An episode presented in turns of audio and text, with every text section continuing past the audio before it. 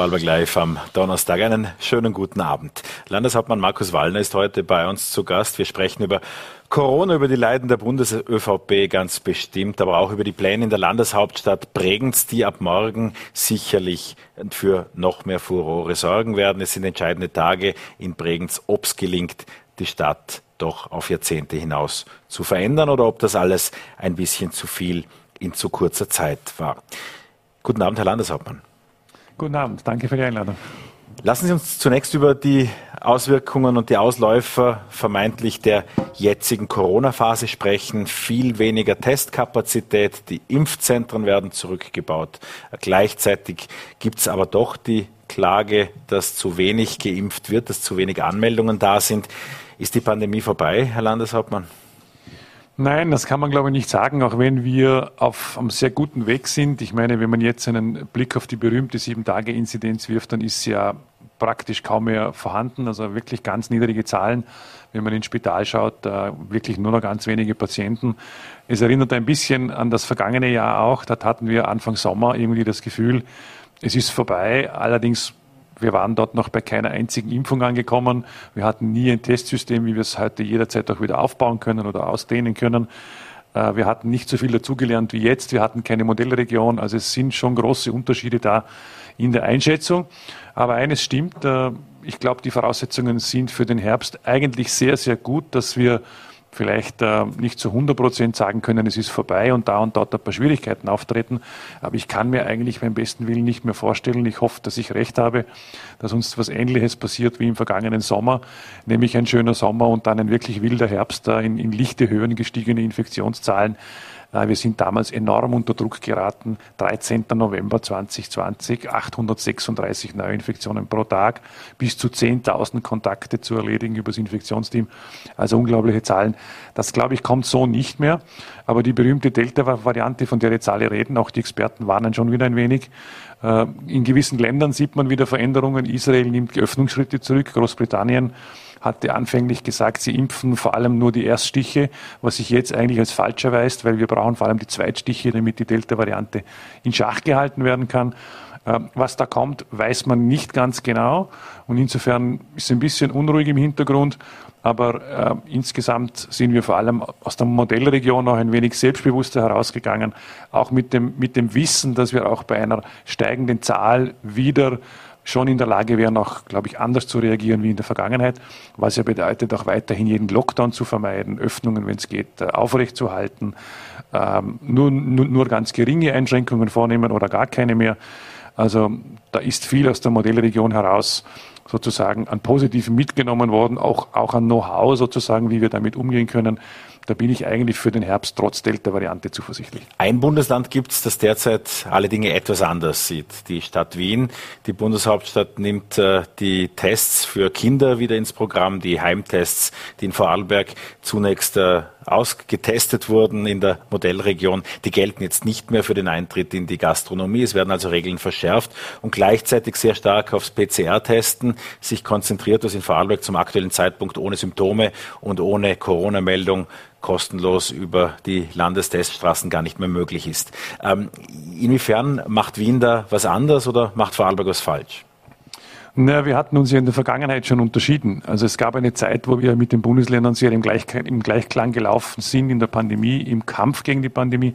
Aber äh, im März hat sich das schon dramatisch geändert. Es ist seitdem feststellbar gewesen, dass wir unterschiedlich vorgehen in den Bundesländern, etwas föderaler denken.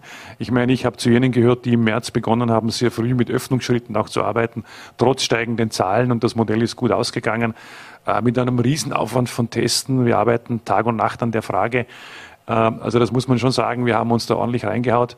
Aber wir haben auch der Welt bewiesen, sozusagen, und auch Österreich, äh, auch innerösterreichisch bewiesen, dass man auch andere Wege einschlagen kann, dass Pandemie nicht immer bedeutet, alles zuzusperren. Äh, da hat Vorarlberg einen interessanten Weg eingeschlagen. Wien hat damals schon gebremst und war damals schon der Meinung, sie wollen eher tendenziell in einen Lockdown gehen. Jetzt würde ich sagen, unsere Verhältnisse und Wiener Verhältnisse sind glaube ich, nur schwer vergleichbar. Eine städtische Region wie Wien, natürlich viel größer wie wir, hat, glaube ich, auch andere, auch andere Fragen und Themen, ähm, auch in der Frage, wie das Ganze auch gemanagt wird. Es sind andere Testsysteme dort immer schon im Einsatz gewesen. ich will es eigentlich nicht beurteilen im Sinne von, wer macht was besser oder schlechter. Es muss auch jeder für sich in der Pandemie, für sein Land, für seine Region, für seine Stadt auch entscheiden, welchen Weg er einschlagen will.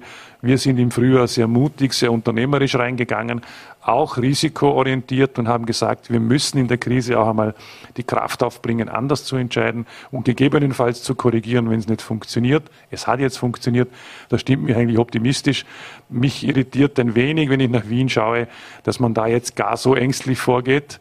Aber wir werden es nicht wissen. Möglicherweise wissen wir es dann im Herbst, was besser oder gescheiter gewesen wäre. Ich glaube, es kann durchaus unterschiedliche Strategien der Bundesländer geben. Großstadt Wien ist nicht vergleichbar mit uns. Äh, wir haben einen anderen Weg eingeschlagen, auch andere Testsysteme. Insofern, glaube ich, muss man auch zulassen, wenn jemand einen anderen Weg eben geht. Aber ich hätte jetzt eher dazu geneigt und, und äh, hoffe, dass sich das eher durchsetzt in Österreich, dass man nach so vielen Monaten der Pandemie sich wirklich den Kopf darüber zerbricht, wie man laufende Schließungen verhindern kann und wie wir mit dem Virus auch leben zu lernen. Ich hoffe, auf einem geringen Niveau und überhaupt die Pandemie beseitigen können. Aber äh, ich will nicht, nicht ständig den Weg gehen müssen in laufende Schließungen und Lockdowns hinein. Es ist Wirtschaft und Gesellschaft nicht zumutbar. Es reißt Riesenbudgetlöcher. Es hat den Arbeitsmarkt enorm unter Druck gesetzt. Es bringt Leute in existenzielle Nöte und, und, und. Der Schutz der Gesundheit geht immer vor. Das war auch meine Meinung. Wenn es zu viel wird, wird es zu viel. Da muss man einbremsen. Auch äh, zu größeren Maßnahmen, das haben wir auch gemacht, greifen. Aber es ist lohnenswert, darüber nachzudenken und wichtig für die Bevölkerung, auch im Sinne von Optimismus für die Zukunft, die Hoffnung zu geben. Wir versuchen zumindest auch ständig darüber nachzudenken und zu tun, diesen Lockdowns aus dem Weg zu gehen. Und wenn die Zahlen gering sind, so wie jetzt, ist es einfacher. Wenn sie steigen, ist es anspruchsvoller. Ich habe mir persönlich immer den Maßstab gelegt, so, solange wir die Überlastung von Gesundheit und Pflegesystemen, Spitäler nicht wirklich bekommen, sollten wir auch weiter den Mut haben, eher in Öffnungsschritten zu denken wie in Schließungsschritten. Und das ist derzeit sicherlich nicht das Thema. Die Dashboards, die jetzt nicht mehr zum tagtäglichen Konsum gehören, äh, aber ein Blick aufs Impfdashboard ist ja für Sie schon, für die Allgemeinheit wahrscheinlich äh, derzeit weniger, aber das Impfdashboard, da hat sich nicht mehr allzu viel getan. Wenn man sich die Zahlen verinnerlicht, 219.000 Menschen teilimmunisiert in Vorarlberg, 12.000 noch angemeldet. Das heißt, 62 Prozent der Berechtigten, fast 63 Prozent haben sich geimpft, auf die Gesamtbevölkerung 54. Alle, die diese Herdenimmunitätszahlen im Hinterkopf haben, werden folgerichtig schließen, das ist zu wenig. Das Ziel ist noch nicht erreicht in dem Zusammenhang, auch noch nicht am Ende natürlich. Äh, wir steigen jetzt äh, beim Impfsystem ein wenig um. Also Impfstraßen werden insofern dem Bedarf angepasst, dass wir jetzt auch sagen müssen, es hat ja keinen Sinn, Impfstraßen zu öffnen, wenn jetzt immer weniger Leute kommen. Sie können jederzeit wieder hochgefahren werden. Wir sind da wirklich perfekt vorbereitet, auch digital. Das ist nicht unser Thema. Wir gehen exakt den Bedarf entlang. Äh, wir binden jetzt die Hausärzte stärker ein, demnächst, eigentlich ab heute schon. Das heißt, man kann jetzt buchen bei den Hausärzten. Da kann noch was dazukommen. Da könnte ein Effekt da sein, wo Leute sagen, habe ich ja auch oft gehört, ich will nicht in eine Impfstraße, ich will die Beratung meines Hausarztes und dann dorthin gehen. Auch ältere Personen gehören oft dazu. Äh, auch sonst in der Gesamtbevölkerung. Ich glaube, den Effekt sollte man jetzt noch nützen, sozusagen diese Nähe des Hausarztes und das Vertrauen des Hausarztes. Aber naturgemäß weiß man, welche Kapazitäten dort in etwa möglich sind. Da ist auch beim besten Willen sind es vielleicht 3.000, 4.000 Impfungen pro Woche über dieses System dann möglich. Sollten wieder mehr Anmeldungen kommen, werden die Impfstraßen wieder hochgefahren. Das geht innerhalb von Tagen. Das soll nicht unser eigentliches Problem dabei sein. Aber wir sind noch an ordentlichen Schub weit entfernt von den 280.000, die ich mir gewünscht habe. Die Experten haben uns damals gesagt, bei 280.000 können wir mit einer großen Sicherheit davon ausgehen, dass Überlastung von Spitälern, Intensivstationen, eigentlich auch Pflegeheime und so weiter nicht mehr stattfinden wird, auch beim Auftreten einer Delta-Variante stärker nicht mehr stattfinden kann. Wir wissen es nicht so genau. Äh, das heißt, die Bemühungen müssen schon weitergehen, dass wir dort näher hinkommen. Ähm, wichtig wird jetzt sein, dass der Zweitstich gesetzt wird. Wir werden demnächst schon in wenigen Wochen das Dashboard abgearbeitet haben. Ich würde mal meinen, wir erreichen da dann jetzt auch mit denen, die jetzt angemeldet sind, diese Größenordnung von 230.000. Dann kommen über den Sommer noch einige dazu, über die Hausärzte. Da sind wir noch nicht bei 280.000 angekommen. Es bleibt der öffentliche Aufruf natürlich da, auch äh, intensiv da, auch weiter zu impfen, vor allem den zweiten Stich zu setzen. Mich irritiert ein wenig, dass manche sagen oder glauben, es ist nicht mehr notwendig, vor allem der zweite Stich, oder dass manche, die sich angemeldet haben, jetzt nicht kommen. Da hat sich ein wenig in der Bevölkerung auch die Meinung breit gemacht, es ist vorbei, ist die Impfung überhaupt noch notwendig, man spürt ja eh nichts mehr, es gibt nur noch ganz wenige Infektionen. Das kann trügen und kann uns rasch wieder einholen. Äh, in dem Zusammenhang muss man natürlich aufrufen und sagen, wir haben eine gute Zahl erreicht. Wir werden auf 230.000 hinkommen. Es werden 240.000 werden. Auch 250 sind gut erreichbar, finde ich. Aber da fehlt noch ein Schub Richtung 280. Da wären wir schon Wöhler. Und äh, ich nütze die Gelegenheit hier auch zu sagen, nicht unterschätzen, weil die Delta-Variante wird kommen und wenn wir deutlich unter 280.000 bleiben, steigt das Risiko im Herbst wieder. Jetzt denke ich nicht an Lockdowns, aber es geht ja auch um Gesundheit und es geht auch darum, dass wir Infektionen vermeiden. Und am Ende des Tages muss man auch sagen, die Eigenverantwortung wird doch steigen müssen. Natürlich äh, gehen wir auch in eine Richtung, wo wir nachdenken, wenn jeder wirklich eine Impfung bekommen kann und ein Drittel der Bevölkerung etwa am Ende des Tages keine Impfung machen möchte, aus welchen Gründen auch immer, dann kann man zwei Drittel der Bevölkerung nicht ständig zumuten, irgendwelche Einschränkungen hinzunehmen. Da gibt es einen großen Teil von Leuten, die auch mir sagen, wie lange gilt diese 3G-Regel eigentlich noch? Also ich bin geimpft, muss ich mich ständig einschränken lassen in meinen Freiheitsrechten, nur weil andere keine Impfung machen wollen. Jetzt gibt es Leute, die per se nicht impfen wollen oder die sich fürchten oder die einfach die Überzeugung haben, dass eine Impfung nicht gut ist. Aber es gibt immer noch Personen, die sich einfach angemeldet haben und ich komme und es ein bisschen auf die leichte Schulter nehmen. Und da möchte ich noch einmal drängen und sagen, äh, die Impfwilligen, die noch da sind, die sollten jetzt wirklich zum Termin greifen, damit wir näher an diese 280.000 äh, auch hinkommen. Und jene, die sich nicht impfen lassen, die müssen auch wissen, es wird nicht der andere Teil der Bevölkerung auch ständig darauf Rücksicht nehmen können, dass sich manche gar nicht impfen lassen. Was könnte das konkret heißen? Das wird, Kein Eintritt das wird in zum Beispiel, Veranstaltungsräume oder das? Ja, im Moment glaube ich, ist es die 3G-Regel. Die wird aufrecht bleiben, weil das Einzige, was uns über den Sommer jetzt bringen kann, ich glaube auch im Herbst ein Stück weit, ist eben genesen, getestet, geimpft für Eintritte und überhaupt sich zu bewegen. Ähm, das ist auch aus Sicht des Gesundheitsschutzes richtig. Aber es wird der Tag kommen, wo man sagt, naja, jetzt hat jeder die Möglichkeit, eine Impfung anzunehmen. Es liegt jetzt in seiner Eigenverantwortung, sich impfen zu lassen oder krank zu werden. Das ist eine eigene Entscheidung, die man irgendwann zu treffen hat. Und die wird man nicht mehr auf die Allgemeinheit übertragen können sondern man wird sagen müssen, nimm du eigenverantwortlich jetzt auch deine Aufgabe, auch dein Gefühl wahr und entscheide dich dafür. Ich meine, es hat der Herr Drosten in Deutschland sehr hart formuliert, aber eigentlich auch sehr ehrlich, indem er gesagt hat, es gibt nur zwei Möglichkeiten. Impfen oder anstecken. Impfen oder krank werden, mehr oder weniger intensiv. Aber diese zwei Möglichkeiten werden am Ende des Tages bleiben dass von staatlicher Seite ewig gratis Testangebote, ewig gratis Impfstraßen quer durchs Land verteilt äh, für alle zur Verfügung gestellt werden, das wird ein Ende haben. Also man wird sagen müssen, du kannst dich an den Hausarzt wenden, dort wird es diese Impfung geben, aber die Entscheidung liegt bei dir. Mhm. Wenn du dich nicht impfen lässt, eigenverantwortlich, dann gehst du letztlich das Risiko einer Ansteckung einfach ein, so wie bei anderen Impfungen am Ende des Tages auch. Lassen Wenn Sie wir zu wenig Geimpfte haben, das Problem größer. Dann steigt die Frage des allgemeinen Gesundheitsschutzes wieder und die Frage der Spitalsbelastung. Da muss man 3G-Regeln länger halten und vielleicht auch wieder Öffnungsschritte anschauen. Aber wenn wir eine ordentliche Zahl an Geimpften erreicht haben, das, das, das sind jetzt doch schon über, ja, über 200.000, 219.000 im Moment, die den Erststich haben. Äh, auch die sagen natürlich, wie lange müssen wir mit Einschränkungen leben. Und ich kann das auch verstehen, dass man da irgendwann einen Schnitt ziehen muss.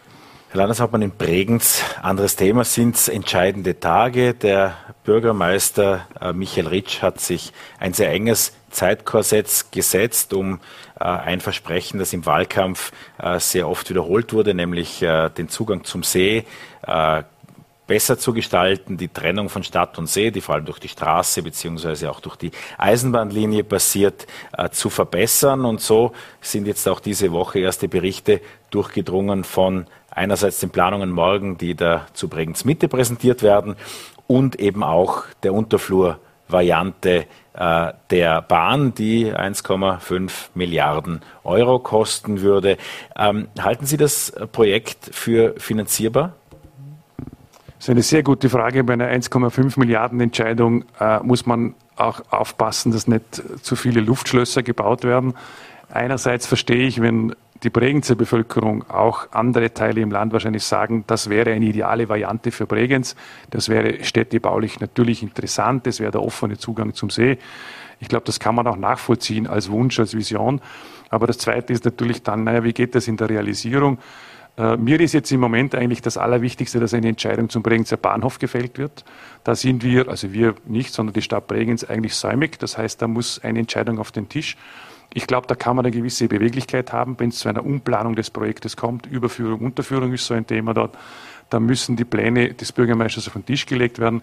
Es müssen äh, das Land, die ÖBB und die Stadt an einen Tisch, um zu klären, was mit dem Bahnhof passiert. Das halte ich eigentlich jetzt für das Dringlichste, das entschieden werden muss. Dahinter steckt auch einiges an Investitionssummen, auch Beteiligungen des Landes. Und dann glaube ich, äh, je nach Variante, auf die man sich dort einigen kann, bleibt zumindest für die Zukunft die Frage offen, wie es weitergeht. Und die Frage offen halten heißt ja auch für Bregenz zumindest planen zu können und heißt ja auch Visionen haben zu können und gegebenenfalls auch Partner zu suchen, die einsteigen. Und da würde ich nicht von vornherein gleich alles abwinken, sondern sagen, naja gut, ähm, der erste Partner heißt ÖBB. Die ÖBB hat uns bisher in ihrer Planung diese Unterflurtrasse abgelehnt. Der Stand ist eigentlich Nein bei der ÖBB bisher gewesen. Dort wird eine, eine Rahmenplanung bis 2040 und dann 2050 aufgebaut. Also sehr weit hinaus und sehr visionär und sehr langfristig. Niemand von uns kann, glaube ich, ausschließen, ob nicht in einer Rahmenplanung 2040 und 50 bei der ÖBB auch dieses Projekt wieder auftauchen könnte. Das kann man, glaube ich, nicht wirklich ausschließen für die Zukunft und das sollte man eigentlich auch nicht. Dort ist der wichtigste Partner auch in der Finanzierung zu finden. Das heißt, ich höre Wenn sich die ÖBB in der Rahmenplanung bewegt, dann wird es noch einmal spannend. Die Optionen offen halten scheint auch eine vom Land unterstützte Idee zu sein. Jetzt ist es ja so, dass Ihre Landesräte, also Landesrat Dittler und auch Landesrat Rauch, gestern schon eine Präsentation zu dem Projekt hatten. Da waren Architekten, da war auch der Bregenzer Bürgermeister im Landhaus. Ähm, die Öffentlichkeit soll morgen äh, auch informiert werden. Wie stehen Sie zu den Plänen? Es ist im Stadium einer Vorstudie. Es sind dort e-, e-, erste Kostenschätzungen drinnen, die schon äh, natürlich im Moment extrem hoch ausschauen mit 1,5 Milliarden. Man muss immer damit rechnen, bis sowas wirklich einmal in die Realisierung kommt, äh, wird das ordentlich ansteigen. Also das wird wohl eher der Beginn in der Kostendiskussion sein. Was die Geldfrage angeht, man muss wissen, die ÖBB hat bisher immer Nein dazu gesagt und zwar ganz klar aus dem einfachen Grund, weil sie auch argumentiert haben, was braucht es verkehrspolitisch, ist eine andere Frage, wie wir, was ist schön für die Stadt. Also das sind zwei verschiedene Dinge. Ob ich eine städtebauliche Variante möchte als Stadt oder ob, ob ich eine echte verkehrspolitische Wirkung erzeugen will. Für die ÖBB steht natur, naturgemäß die Frage der verkehrspolitischen Abwicklung im Vordergrund. Also was heißt für den Güterverkehr, für den Personenverkehr, ober- oder unterirdisch und nicht so sehr die städtebauliche Frage. Das ist ein städtisches Anliegen. Äh, und deswegen war die ÖBB immer bereit, mit uns in der Rahmenplanung darüber zu reden, was braucht das Land wirklich in der Verkehrspolitik, was braucht das Land im Bereich Zugverkehr, wirklich Güter- und Personenverkehr und weniger die Diskussion geführt hat, was ist städtebaulich interessant. Äh, da gibt es eben andere Zugänge. Aber ich würde jetzt einmal so sagen, im Stadium einer Vorstudie kann man da nicht allzu viel dazu sagen. Wir haben auch dem Bürgermeister gestern über die Ressorts zugesichert. Wir schauen uns die Unterlagen natürlich genau an. Äh, es sind viele Fragen der technischen Machbarkeit auch offen geblieben, logischerweise. In dem Stadium einer Vorstudie wird man nie alles beantworten können, auch wasserwirtschaftlich nicht. Aber immerhin, es liegen jetzt Pläne am Tisch, es liegen Zahlen am Tisch. Ähm, ja, jetzt würde ich einmal sagen, es kann nicht unsere Aufgabe sein, jetzt hier sofort Ja oder Nein zu sagen. Es kann nur die Aufgabe sein, zu sagen, das ordentlich zu überprüfen, eine Entscheidung für den Bregenzer Bahnhof mit herbeizuführen wenn die so getroffen wird, dass das für die Zukunft offen bleibt, dort weiter zu planen, dann liegt der Ball in erster Linie bei der ÖBB-Rahmenplanung, zu sagen, wären Sie dort erstmals wieder bereit, über dieses Projekt überhaupt zu reden. Wenn dort ein klares Nein bliebe oder kommt, dann ist es gestorben aus meiner Sicht. Wenn die ÖBB signalisieren würde für eine langfristige Rahmenplanung, die reden jetzt von 2040 im Moment, also über den neuen ÖBB-Rahmenplan, wenn dort eine Offenheit besteht, das Projekt anzuschauen, dann wird es natürlich noch einmal interessant und dann sollte man die Türen nicht verschließen. Also es gilt die nächsten Tage gespannt zu verfolgen. Ähm, noch kurz zu äh, der Bundespartei. Ihr Parteiobmann äh, und der Bundeskanzler Sebastian Kurz war heute im Untersuchungsausschuss geladen. Wie abgelenkt ist denn die Bundes-ÖVP durch diese ganzen äh, Chat-Protokolle, Untersuchungsausschüsse und juristischen Themen? Naja, schon ein wenig natürlich, oder? Weil es gäbe jetzt ja äh, in der Pandemie noch und auch jetzt nach der Pandemie in der Phase, die kommt, wirklich jede Menge anderes zu tun. Wenn man jetzt vom Land auf die Bundesebene blickt, nicht nur in die eigene Partei, sondern generell dann hat man schon den Eindruck, dass da insgesamt der politische Stil äh, etwas zu wünschen übrig lässt. Die volle Konzentration auf die Pandemiebewältigung und die Krisenbewältigung und die Folgen daraus eigentlich die Aufgabenstellung äh, wäre, die am Tisch liegt. Was ich mir wünschen würde, wäre ein nationaler Schulterschluss in dem Bereich. Den gab es so zwischendurch in den Anfängen der Pandemie und auch zwischendrin und später gar nicht mehr dass jetzt manche beginnen, sich in Untersuchungsausschüssen irgendwie die Köpfe einzuschlagen, anstatt sich auf wesentliche Aufgaben der Republik zu konzentrieren. Das ist etwas, was uns stört. In Vorarlberg ist da andere Kultur. Ich meine, diese Jets, die da herumgeistern sind, irgendwie außerirdisch, das stimmt. Äh, die sind äh, nicht brauchbar aus meiner Sicht und die gehören auch nicht so in die Öffentlichkeit wahrscheinlich. Die Unterscheidung privat, beruflich kann überhaupt niemand mehr feststellen. Das sind Fragen des Stils, des Umgangs. Die, sind, die, sind unbehaglich, würde ich einmal sagen, die machen unbehaglich. Die Veröffentlichung ähm, meinen Sie oder die Inhalte? Ja, Weil es privat, ist und das ist ja ein Argument, das die Bundes-ÖVP auch gern bringt, aber Stimmt. Äh, wenn wir am Abend chatten würden über einen möglichen zukünftigen Posten, dann ist das nicht privat, sondern ist das eine dienstliche Anbiederung? Ich glaube, es ist eine Frage des Stils. Also wenn über, wenn über wesentliche Entscheidungen der Republik gesprochen wird in den höchsten Etagen, dann glaube ich, ist das Austauschen irgendwelcher Chat-Nachrichten nicht der richtige Weg. Das gehört dort nicht hin. Wenn dort ein paar private Dinge ausgetauscht werden, geht es uns nichts an. Aber solche wesentlichen Entscheidungen, die gehören, glaube ich, sorgfältig besprochen und vorbereitet. Ich halte Chat-Austausche für Personalentscheidungen für absolut ungeeignet. Das kann auch kein Verfahren sein, wie man Dinge entscheiden kann. Ja, da muss sich jeder daran gewöhnen, das geht nicht. Wir tauschen uns oft auch aus über Chats, aber ich kann mir an keine einzige wirklich wichtige Entscheidung erinnern, die wir auf diesem Wege wirklich getroffen hätten. Möglicherweise mal eine Meinung eingeholt aber mehr dazu nicht. Irgendwann muss, müssen ja auch gewisse Formen und, und, auch ein gewisses Prozedere eingehalten werden. Die, die Bevölkerung kann sich zu Recht von, von Staatsverantwortlichen an der, an der Spitze auch einen, einen guten Umgang, einen, einen ordentlichen Stil auch wirklich erwarten und auch einen gewissen Ablauf, was Entscheidungen angeht. Und da ist diese Ebene, glaube ich, nicht die richtige aus meiner Sicht. Jedenfalls, ich verwende sie in der Form absolut nicht, weil sie ungeeignet ist, um wirklich zu guten Entscheidungen zu kommen. Ist auch alles viel zu kurz, viel zu schnell, viel zu wenig überlegt. Und das Zweite ist, das macht ein wenig Kopfzerbrechen, wo sind da die Grenzen wirklich, weil natürlich wird in den Chats und wird am Telefon und via E-Mails wird viel kommuniziert.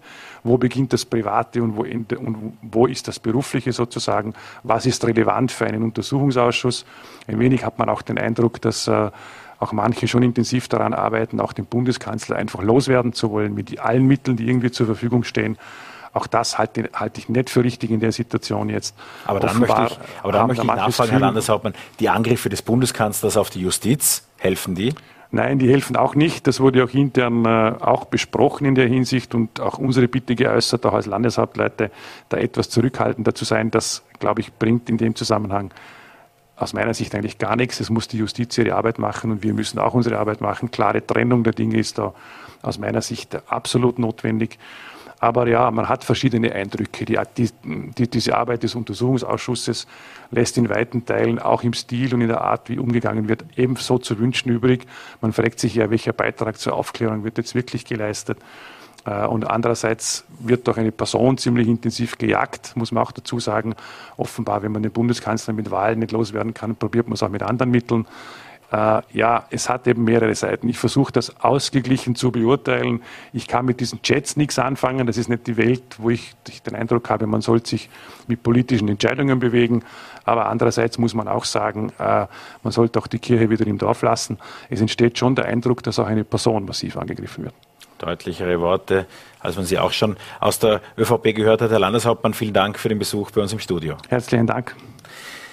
Hohenems hat sich doch tatsächlich in den vergangenen Jahren von einer, man muss sagen, Problemstadt zum Vorbild gemausert. Bürgermeister Dieter Ecker von der FPÖ, der jetzt gerade hier unbeschwert durchs Bild spaziert und ich, den ich herzlich bei uns im Studio begrüße, dem gelang es offenbar, alte Wunden zu heilen äh, und gemeinsam die Kraft nach vorne zu richten. Ich freue mich sehr, dass Sie heute Abend hier sind. Guten Abend, Dieter Ecker. Guten Abend und vielen Dank für die Einladung.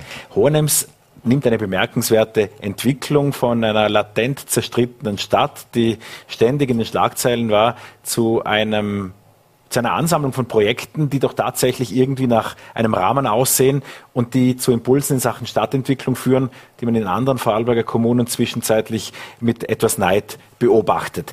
Herr Bürgermeister, welche Zutaten braucht es, um äh, diese Erfolge bis zum jetzigen Zeitpunkt zu erzielen? Was ist das Geheimnis dahinter? Ja, vielen Dank für die äh, Analyse.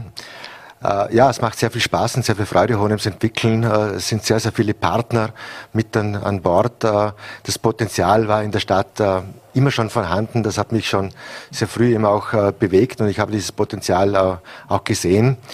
Und was jetzt gelungen ist, ist einfach äh, einen, einen Grundkonsens äh, zu finden, wo wir denn hinwollen, wie wir Honems uns in ein paar Jahren schlussendlich, wenn es dann auch wirklich fertig gebaut äh, ist, wenn man eine Stadt überhaupt fertig bauen kann, das ist ja ein permanenter Prozess, sehen wollen. Und äh, es ist uns gelungen, äh, nicht nur auf der politischen Ebene einen Grundkonsens hier herbeizuführen, sondern auch wichtige Partner in der Wirtschaft, äh, Investoren, äh, Architekten, Städteplaner und auch die Bevölkerung äh, auf diesem Weg mitzunehmen. Und ich glaube, durch das Sichtbarmachen von den einzelnen Projekten, die wir jetzt die letzten fünf Jahre umgesetzt haben, merken auch viele, welche Qualität und welche, welche Chancen hier dahinter sind. Und äh, mich freut es immer ganz besonders, wenn es bei der Bevölkerung ankommt, wenn es angenommen wird, wenn die Menschen sich wohlfühlen in der Stadt, wenn sie gerne in die Stadt kommen. Und natürlich auch, wenn äh, Betriebe sich ansiedeln in Hohenems, die Handelsbetriebe, Gastronomiebetriebe kommen.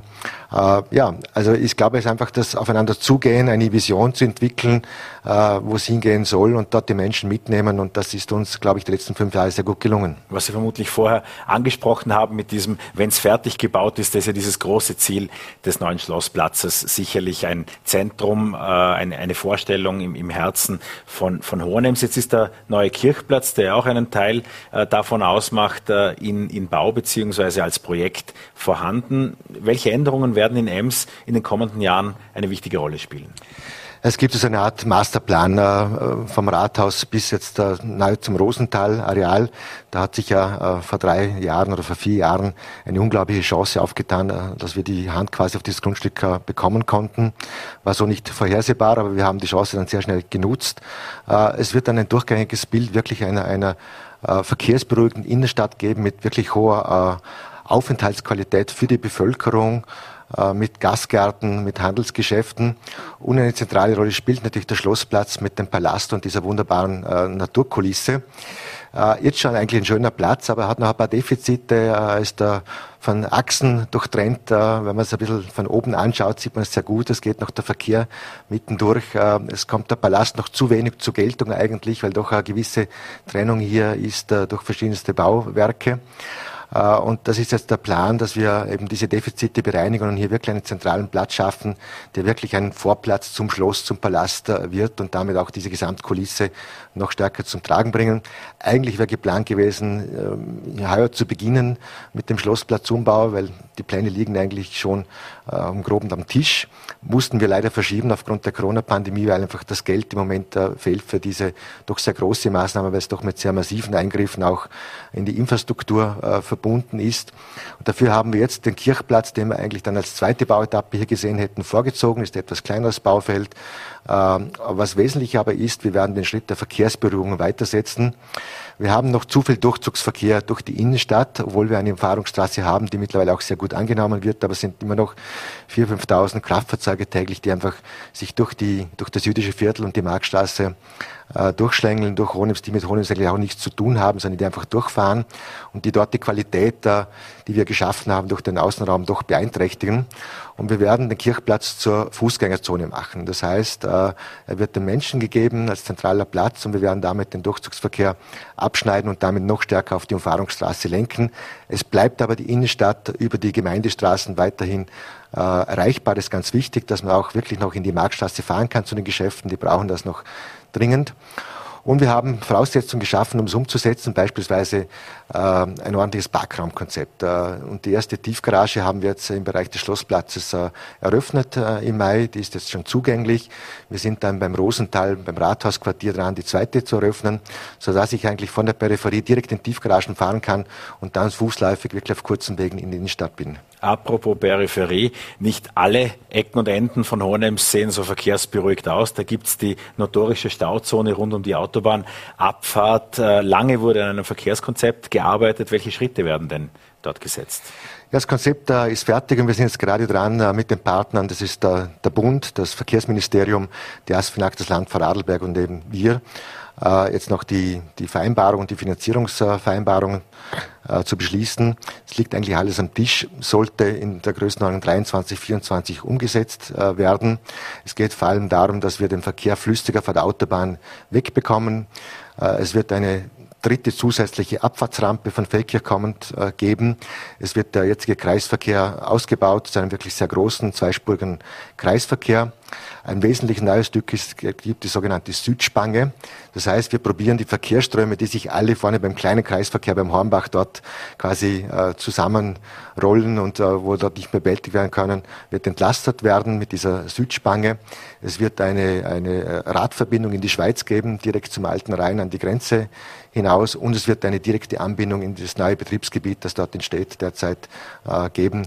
Also sollte der Verkehr dann wirklich flüssig abrollen können von der Autobahn auch zur, Aufbahn, zur Autobahn hin und damit das Verkehrsproblem auch gelöst sein. Gleichzeitig ist ja eine gute Nachricht, wenn irgendwo viele Leute hinwollen. Es ist nämlich dieser Bereich sicherlich einer der teuersten und gefragtesten im Rheintal, wenn es um Entwicklungsflächen für den Handel, aber auch äh, für Unternehmen, äh, Betriebe generell geht. Was ist dort in den kommenden Jahren überhaupt noch möglich? Die Flächen sind eigentlich vergeben. Äh, wir haben das äh, große Industriegebiet, wir sagen dazu BBA 14, also Betriebsgebiet an der A14, ist mit zwei großen Leitbetrieben quasi vergeben. Es gibt dort auch einen Masterplan. Die Firma Grasser, die die erste Bauetappe umgesetzt hat. Da folgen noch äh, zwei, drei Bauetappen. Und die Firma Meusburger, die sich angesiedelt hat, die jetzt ebenfalls schon am Bauen ist. Und ich bin fasziniert. Jeden Tag, wenn ich vorbeifahre, sieht man fast ein Stockwerk da auf dieses große Bürogebäude, wo rund 200, 250 Mitarbeiter jetzt einmal starten werden. Äh, und da gibt es ja dann auch weiter noch Schritte mit Lager, mit Produktions- und Logistikflächen dazu. Also auch hier gibt es einen Masterplan. Ich habe das Gefühl, das entwickelt sich auch extrem schnell und sehr dynamisch. Wie haben Sie mit den anderen politischen Parteien in Hohenems das Einvernehmen geschafft oder wo orten Sie den größten Diskussionsbedarf? Äh, ich glaube, ein Weg ist einfach, was wir versuchen, auch wirklich die politischen Kräfte immer sehr frühzeitig einzubinden. Also ich nehme bei derartigen Besprechungen auch immer die zuständigen Stadträte, ob das in der Stadtplanung ist oder Wirtschaftsstadtrat oder wie auch immer, mit ins Boot, äh, hole die mit an den Tisch und lasse sie auch mitentscheiden. Und das äh, spart uns nach hinten heraus sehr viel Diskussion und auch sehr viel sehr viel Zeit schlussendlich auch, äh, weil einfach jeder von Anfang an mit eingebunden ist. Und ich glaube, das ist ein Erfolgsgeheimnis, warum das auch bei uns relativ reibungslos und schnell geht. Das gibt auch den Investoren und auch den Betrieben, die sich hier ansiedeln, eine gewisse Sicherheit, weil sie wissen, was sind die Vorstellungen der Stadt von Anfang an. Da kann man auch Lösungen finden. Sie wissen, was geht und was nicht geht. Und dann kann man sich, äh, ja, da kann man sich einstellen und so kann man auch auf der Basis gute Lösungen finden. Sie haben im vergangenen Herbst auch Ihr Landtagsmandat zurückgelegt, also diesen Rückzug aus der Landespolitik ziemlich konsequent weitergeführt. Warum eigentlich? Es gibt und gab doch immer wieder Bürgermeister, die so irgendwie dann gehofft oder gelebt haben, mehr Einfluss mit, einem Landtags, mit einer Landtagsverankerung für ihre Kommune zu haben? weil ich einfach zunehmend bemerkt habe mir selber, dass äh, mein Herz und mein Kopf einfach zu 100 Prozent äh, in Honem sind und eben nicht mehr in der, in der Landespolitik sind. Ich habe das auch viele Jahre äh, gemacht, war ja doch 20 Jahre im Landtag oder über 20 Jahre im Landtag und äh, ich habe gemerkt, mein Herzblut schlägt für Honems und es ist schlussendlich auch äh, wirklich die Frage des, äh, des Zeitbudgets, das einfach nicht mehr zur Verfügung gestanden ist, äh, weil wir so groß sind, so viele Projekte derzeit am Laufen haben, wo es einfach die hundertprozentige Aufmerksamkeit in Honems braucht. Sie haben ja auch vor unserem Gespräch angekündigt, sich nicht mehr zur Bundespolitik äußern zu wollen. Leiden Sie manchmal dennoch, wenn Sie sehen, wie selbstzerstörerisch die FPÖ unterwegs ist? Ja, insgesamt äh, äh, ist äh, fast schon ein bisschen ein Selbstschutz von mir, dass ich gewisse äh, bundespolitische Sendungen gar nicht mehr anschaue oder Dinge auch gar nicht mehr lese, weil, äh, weil gewisse Vorgänge auf Bundesebene äh, als, Bürger und als kleiner Politiker jetzt doch sehr, schon sehr irritieren und auch sehr verärgern. Äh, und ich finde es im Moment nicht gut, was sich in Österreich derzeit äh, auf bundespolitischer Ebene abtut. Und äh, da nehme ich eigentlich keine Partei aus. Ganz allgemein gefragt, wie wichtig sind Parteifarben auf kommunaler Ebene? Denn tatsächlich, es gibt ja auch in Vorarlberg die Lustenau war eine FPÖ-Hochburg, dann Bluden, seine war eine SP, dann gab es Wechsel. Wie wichtig ist die Parteifarbe im Allgemeinen und würden Sie sagen, die FPÖ als Ihre Parteifarbe ist in Hohenems wichtig? Ich glaube, was Parteipolitik auf Gemeinde- und Stadtebene eigentlich äh, gar keine Rolle spielt. Da geht es weniger um Ideologie, da geht es wirklich um handfeste Themen, um Projekte, wo man schauen muss, äh, wie bringt man die zum Umsetzen, wie können wir die finanzieren. Äh, da geht es eher darum, was wir Menschen haben, die sich einbringen, auch durchaus mit unterschiedlichen Zugängen und Meinungen und dass man dann versucht, einen Konsens zu finden und Dinge vorwärts zu bringen. Und da geht es in der Regel wenig um ideologische Themen eigentlich. Dieter Ecker war das Bürgermeister von Hohenems. Vielen Dank für den Besuch bei Vorarlberg Live. Sehr gerne. Die Top 100 der VN, die jährliche Gala äh, der größten Vorarlberger Unternehmen, die sehen Sie heute Abend ab 19 Uhr hier auf Voller.at und VN.at, moderiert von Angelika Böhler. Als Gäste werden unter anderem Staatssekretär Magnus Brunner und Landeshauptmann Markus Wallner erwartet. Wir freuen uns sehr, wenn Sie dabei sind bei diesem ersten großen Zusammentreffen der Vorarlberger Wirtschaftstreibenden nach der Pandemie. Ihnen herzlichen Dank fürs Dabeisein. Bleiben Sie uns gewogen. Wir sind morgen um 17 Uhr wieder für Sie da. Ihnen einen schönen Abend.